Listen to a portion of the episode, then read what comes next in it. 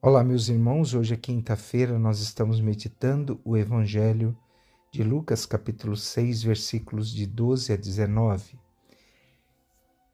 E naqueles dias Jesus foi à montanha para rezar, e depois de rezar, e de, depois de passar uma noite em oração, o Senhor Jesus escolheu doze entre eles os discípulos que deu o nome de apóstolos.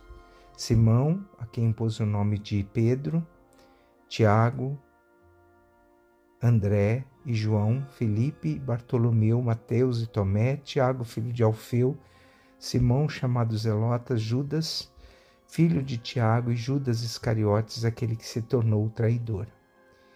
E assim, meus irmãos, hoje, dia 28 de outubro, nós celebramos a festa dos santos Simão, o cananeu, e Judas Tadeu, que não deve ser confundido aqui nesse momento com Judas Iscariotes. Juntos nos evangelhos e nos Atos dos Apóstolos, os dois são sempre estão sempre juntos na lista dos apóstolos ao lado dos outros. E o evangelho de Mateus, Simão tem quali é, qualidades de cananeu.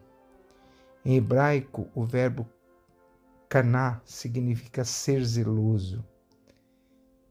Não é por acaso que o evangelho de Lucas chama o Simão zelota ou dedicado.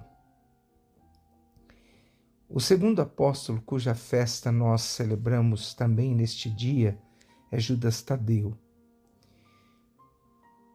O mais popular do que Simão, por ser considerado popularmente como o santo das causas impossíveis. Os evangelhos de Mateus e Marcos também chamam esse apóstolo com o nome de Tadeu, ou Judas de Tiago, ou Judas filho de Tiago. O sobrenome do apóstolo Judas Tadeu também temos muito poucos dados. Sobre o nome do apóstolo Judas Tadeu, nós temos muito poucos dados. Mas o importante é que ele foi chamado por Deus a viver uma profunda missão. E esse chamado de Jesus, nós a esses apóstolos nós devemos reconhecer. Então, interpretemos o Evangelho de hoje. Nós vemos no Evangelho que Jesus chama os apóstolos a pregarem o Evangelho. o Evangelho diz então que o Senhor subiu no monte, e o monte é lugar das grandes decisões, um grande lugar solitário, propício para oração o lugar onde as pessoas vivem uma profunda intimidade do, com Deus. Jesus subiu ao monte para rezar. E na escolha dos doze, Jesus entra em oração, porque ele não pode ser movido pelos critérios humanos. Daí nós, nós entendemos que o próprio Jesus reza e como é importante nós fazermos a nossa oração. A palavra apóstolo que hoje Jesus chama, vem do grego que significa enviado. E na época o apóstolo era o representante plenipotenciário de quem o enviava. Ou seja, o apóstolo tinha a missão de falar daquilo que o mestre mandava. Então Jesus passa a noite em oração. O que que Jesus faz ao amanhecer? Ele chama os seus discípulos e escolhe os doze dentre eles, os quais deu o nome de apóstolos.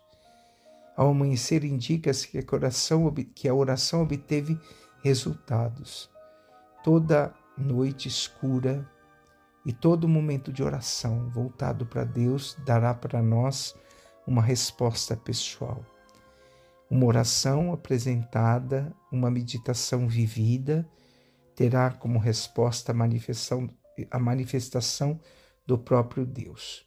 O que nós pensamos, devemos meditar é que os apóstolos cumpriram já a sua missão no mundo. E é por causa dos missionários dos apóstolos que nós devemos ainda continuar a nossa obra.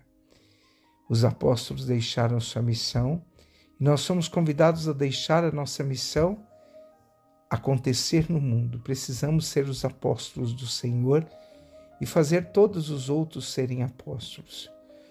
O apóstolo, o enviado, é aquele que faz trazer a bênção e a paz de Deus a todos os corações.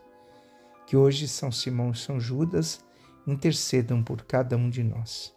Abençoe-vos o Deus Todo-Poderoso, o Pai, o Filho e o Espírito Santo. Amém.